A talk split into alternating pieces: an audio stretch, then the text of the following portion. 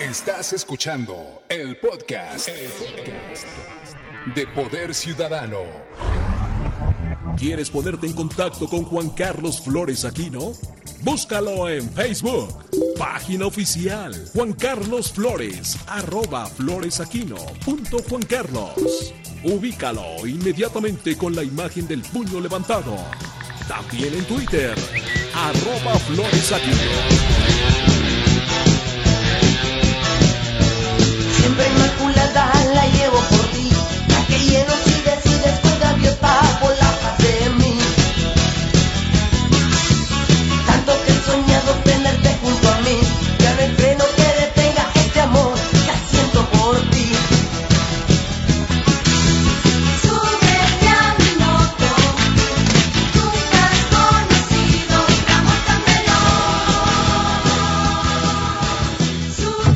Una polémica que se desató en las redes sociales y que es muy importante para todos nuestros vecinos aquí en la Ciudad de México eh, y que se informen debidamente sobre lo que podría pasar con el presupuesto participativo en este 2020.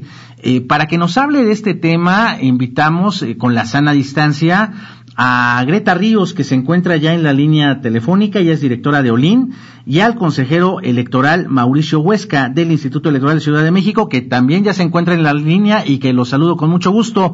Buenos días, bienvenido a Poder Ciudadano, le saluda Juan Carlos Flores Aquino, ¿cómo están? Hola Juan Hola, Carlos, muy buenos días. Hola Greta, Hola Mauricio, qué gusto escucharlos. a igualmente. Gracias. Eh, Greta, ¿puedes decirle al auditorio de Poder Ciudadano qué es lo que está pasando? ¿Cómo está esta propuesta en el Congreso de la Ciudad de México sobre el presupuesto participativo, por favor? Claro que sí, eh, pero quiero aclarar que yo estoy súper confundida con esta propuesta, porque, mira, eh, como todos sabemos, el, el 15 de marzo pasado votamos eh, el presupuesto participativo tanto para 2020 como para 2021. Y ahora resulta que hay una iniciativa desde hace unos días, bueno, de hecho ya son varias iniciativas en el Congreso local de la Ciudad de México. Primero decía para cancelar el presupuesto participativo 2020, ahora dice para suspender el, la ejecución presupuestaria eh, y la, la última iniciativa lo que dice es que eh, pues como que nos guardan esa lana y la usamos en 2021. Lo que están diciendo los diputados, en particular del grupo parlamentario de Morena, es que como ya estamos en julio, el Instituto Electoral ahorita está haciendo eh, pues eh, trabajos eh, pues no no full time. Ahorita que, que Mauricio nos explique un poquito cómo está ese tema. Eh, pero lo que ellos dicen es que para poder ejercer el presupuesto participativo tenemos eh, por ley que tener eh, asambleas vecinales en donde se defina quiénes son los comités de vigilancia y de ejecución de ese recurso y que entonces como no tenemos eso, pues ya no nos va a dar tiempo de ejercer el presupuesto participativo y que entonces mejor nos lo guardan y lo y, lo ejercemos el próximo año.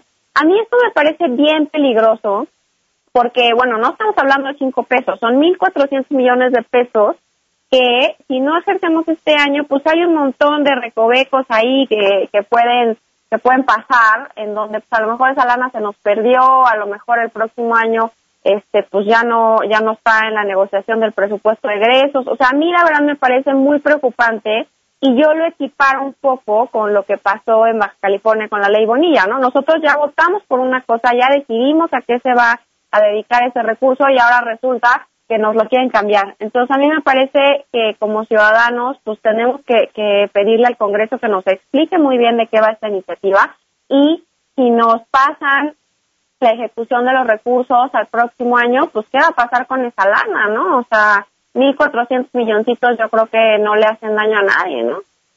Consejero electoral Mauricio Huesca, ustedes como autoridades ahí en el Instituto Electoral de la Ciudad de México han sido informados, les han notificado, ¿qué, qué información tienen sobre esta propuesta en el Congreso de la Ciudad de México, consejero? Sí, Juan Carlos, pues mira, en principio, pues al igual que Greta, pues nosotros nos hemos estado enterando a través de los medios de comunicación. En particularmente, yo soy uno de los tres integrantes de la, de, de la Comisión de Participación Ciudadana del Instituto, que la preside mi compañero colega Bernardo Valle Monroy, y entiendo que él sí ha estado en comunicación eh, constante y permanente con algunas y algunos diputados para tratar este tema. este, pero en realidad no este, no hemos recibido una una información todavía eh, pues oficial respecto de cómo cómo va a transitar o cuál es la propuesta final. Como bien dice Greta, pues ha transitado de, de, de, pues una cancelación por completo a una suspensión o prórroga de los recursos. Eh, es importante mencionar, Juan Carlos, que este, pues sí, eh, hemos estado atentos de las declaraciones de algunas y algunos diputados en el sentido de que la, la, la conveniencia de, de suspender o prorrogar el presupuesto participativo, a ver, eh, bueno, es, es con motivo de que el instituto no ha podido llevar a cabo la celebración de las asambleas de pues informativas para elegir a, el, al- a, los comités de ejecución y de vigilancia. Lo cierto es, Juan Carlos, pues bueno, como pues no, no es un no es un secreto, pues, pues la, la- el país, el mundo entero está atravesando una situación de, de pues esto, una emergencia sanitaria que nos ha tratado, nos ha, dilatado algunas actividades, no solamente en este tema, sino también en, en cosas relacionadas con el proceso electoral que está en puerta en septiembre, y entre ellas es la organización de estas asambleas que las debimos haber llevado a cabo entre abril y mayo, este Juan Carlos y Greta lo saben muy bien, este, pero pues esto nos ha llevado a un terreno de lo virtual, el cual no solamente lo hemos explorado, sino que ya estamos ah, trabajando en consecuencia para que nosotros podamos garantizar y que no sea como eh, se use como como como eh, pretexto que el instituto no ha llevado a cabo sus actividades legales para tratar de llevar a cabo otro tipo de situaciones. Entonces nosotros estamos tratando de llevar a cabo eh, los, los sistemas eh, computacionales este, necesarios y los manuales y protocolos necesarios para poder llevar a cabo todas estas asambleas informativas en las cuales daremos a conocer cuáles son los proyectos ganadores, eh, que se elijan al, Comité de Ejecución y de Vigilancia, se les diga cómo se tiene que ejercer el presupuesto y se den unos calendarios de, de- de entrega de, de las obras. Entonces nosotros llevamos esto en, en- en el ámbito virtual y este pues nosotros esperamos que a más tardar el próximo mes, eh, Juan Carlos Greta, podamos ya des- este, empezar a llevar a cabo las, las asambleas para poder, este, pues, en las 1.700 colonias y pueblos y barrios, para que se pueda llevar a cabo este ejercicio del presupuesto participativo. Eh, Greta, tú eh, te vi en, también haciendo eh, algún tipo de reunión virtual eh, con líderes vecinales, eh, nuestro querido Ar- Arturo Hernández el Pantera de los Supercívicos, eh, una activista Susana también, eh, y también has tenido comunicación, entiendo, con los diputados. ¿Qué, ¿Qué es lo que te están diciendo o argumentando ellos? Y si se ha dado esta comunicación, en particular, entiendo, con el diputado José Luis Díaz de León. Así es, mira, la verdad es que yo lo que lo que veo de los mensajes que vienen del Congreso, pues es un poco de confusión. O sea, por un lado, eh, si tú checas la iniciativa de- del mismo José Luis, eh, empieza eh, y, y- todo está como sentado en una hora de que la austeridad y que hay recortes presupuestarios y que por la pandemia pues necesitamos como recursos este para para atender la emergencia sanitaria. Entonces ahí yo lo que entiendo es eh, pues que nos está pidiendo usar los recursos del presupuesto participativo para para atender la emergencia sanitaria Incluso la, jefa de gobierno eh, dio una entrevista al periódico Reforma sobre este tema y ella dice en esa entrevista eh, pues que, que en la negociación del presupuesto del próximo año eh, ella va a ver si podemos, eh, no me acuerdo si dice como, como ampliar o pellizcar el presupuesto para que nos alcance para los dos años, ¿no? O sea, como diciéndonos, ese presupuesto lo vamos a usar para la pandemia y se va a perder y vamos a ver si el próximo año les podemos dar algo eh, que recuperen, ¿no? Y eso a mí me parece terrible y peligroso.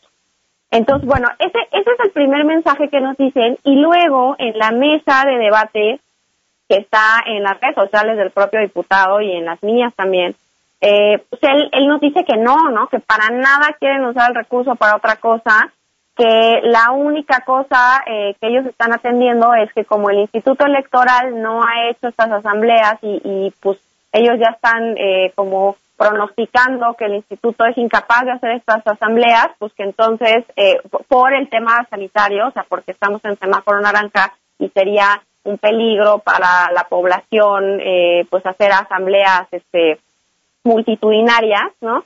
Y que entonces por esa razón ellos están proponiendo no usar el recurso este año, sino guardarlo y pasarlo a 2021 lo cual a mí me parece eh, pues que no se puede, ¿no? O sea, como como bien sabemos los que medio sabemos un poco de administración pública, pues un eh, un un recurso que está etiquetado para algún año que no se usa ese año, se vuelve un subejercicio y se regresa a la Bolsa General de Gobierno y se usa para otra cosa y suerte el próximo año en la negociación del presupuesto. Entonces, a mí me parece que es muy confuso. Yo no entiendo cuál es eh, realmente la motivación que tiene eh, el Congreso y o la propia jefa de gobierno eh, en este en este caso en particular. Lo que sí quiero mencionar es que eh, hay otra figura eh, que, que, el, Instituto Electoral tenía que configurar este año, que son la- las COPACOS, ¿no? Las famosas comisiones eh, de participación comunitaria y eh, pues de una manera muy eh, interesante el instituto hace las copacos de manera virtual, ¿no? O sea, las copacos sí tomaron protesta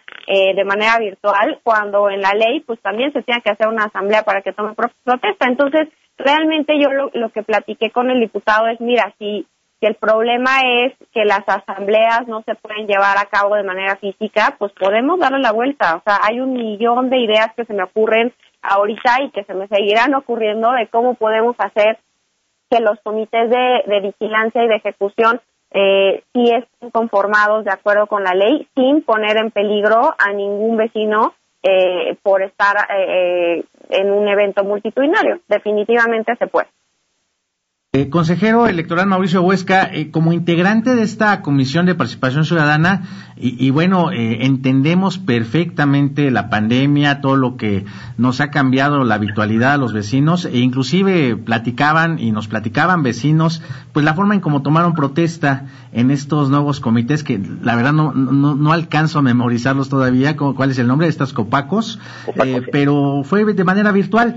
Este argumento de que el Instituto Electoral no estaría en capacidad de convocar a las asambleas, ¿ustedes cómo lo ven como autoridad electoral? Eh, ¿Es efectivamente así? Eh, dice Greta, pues hay muchas formas de hacer estas asambleas para que se ejecute el presupuesto. ¿Ustedes cómo lo están viendo, consejero? Claro, Juan Carlos. Pues mira, nosotros, eh, pues como toda institución, que entre sus actividades sustantivas y prioritarias es precisamente el tener un contacto con personas de la población y no solamente contacto, sino de manera masiva, eh, pues siempre vamos a tener el, el, el, este, pues el, el- el gran reto de poder superar esta situación de cómo llevar a cabo estas eh, reuniones multitudinarias, siempre respetando dos garantías o dos derechos fundamentales que pues, tenemos que hoy, hoy por hoy resguardar tanto en este proceso de participación ciudadana como en las elecciones. Uno es el derecho a la salud y dos, el derecho a la participación política de la ciudadanía. Eh, pues nosotros, a partir de, de, pues ya varios años, Carlos, lo, que hemos le ha apostado el instituto es a llevar a cabo procesos este, digitales. Eh, ha sido ya un proceso de, de largo de 10 años casi en los cuales ya ha implementado voto electrónico y pues, se ha desarrollado algunas plataformas que han funcionado eh, pues eh, o demostrado su eficacia para ciertos procesos de participación ciudadana. Este momento pues no será la excepción, Juan Carlos. Entonces nosotros lo que estamos eh, tenemos muy consciente como en el, al seno del Consejo General es que tenemos que resguardar y tutelar el derecho a la salud de toda la población, no poner en riesgo ni mínimamente eh, pues a cualquier ciudadano que con motivo del, ejercicio de sus derechos político-electorales pueda contraer esta enfermedad del COVID-19. Entonces, para efecto de ello, lo que vamos a hacer es trasladar todo esto a un terreno digital que ya hemos estado trabajando incluso en asambleas con pueblos y barrios originarios para otros propósitos de la, redefinición del- del territorio de la Ciudad de México que está hoy por hoy llevándose a cabo la celebración de estas asambleas y de esta misma manera llevaremos a ese mismo terreno las asambleas de información, bueno, la elección de, de comités de, de, informa- de información, de ejecución y de vigilancia, perdón, para poder elegir los, los, eh, los, los- los- las autoridades que faltan por elegir para el ejercicio del presupuesto participativo. Entonces, el hecho de que eh, pues se utilice sobre pretexto de que hay pandemia y que el instituto no haya desarrollado los mecanismos, eh, pues era un, era un ejercicio, me parece que,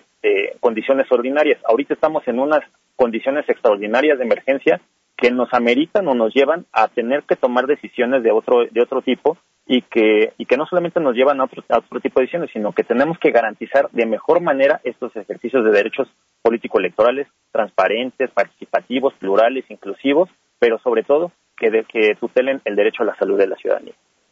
E- Es muy cierto, consejero. De hecho, aquí eh, en los cuatro años que llevamos en Poder Ciudadano, hemos dado difusión y, y- inclusive hemos apoyado estas iniciativas del voto electrónico. Me parece que el instituto es uno de los eh, avances y logros que podría presumir a la ciudadanía y, pues estaría ahí el argumento Gre- Greta Ríos entre uno de tantos eh, eh, para decirle a los diputados pues que hay formas, ¿no? Eh, ya ahorita en esta nueva normalidad he estado en reuniones en Zoom donde hay hasta 400 personas, me ha tocado estar en una donde estuvieron eh, 250 y 300 personas y las reuniones ejecutivas que en algunos consejos pues son de 40, 50 y 60 personas sin ningún problema y que bien podría también ahí eh, estas reuniones que pongo de ejemplo de consejos directivos por ejemplo eh, pues se lleva una votación con un escrutador, un secretario y me parece que es perfectamente viable, ¿no? Totalmente de acuerdo, Juan Carlos. Yo creo que, eh, como dije, o sea, si estamos buscando es opciones para hacer estas asambleas, eh, pues hay un millón. O sea, de verdad, me parece que es un pretexto bastante frágil, ¿no? Eh, a lo mejor de ahí viene un poco mi desconfianza de que, de que lo que lo que quieren no es cuidar la salud de los ciudadanos, sino alguna otra cosa. Y lo que más me preocupa es que esto puede dejar un precedente en la ciudad y en el mundo de que los presupuestos participativos, pues a final de cuentas son una caja chica o son una bolsa discrecional para que los gobiernos usen como quieran, porque pues no importa, ¿no? Lo podemos pasar el próximo año y que el próximo año no hay lana, pues vemos cómo lo negociamos.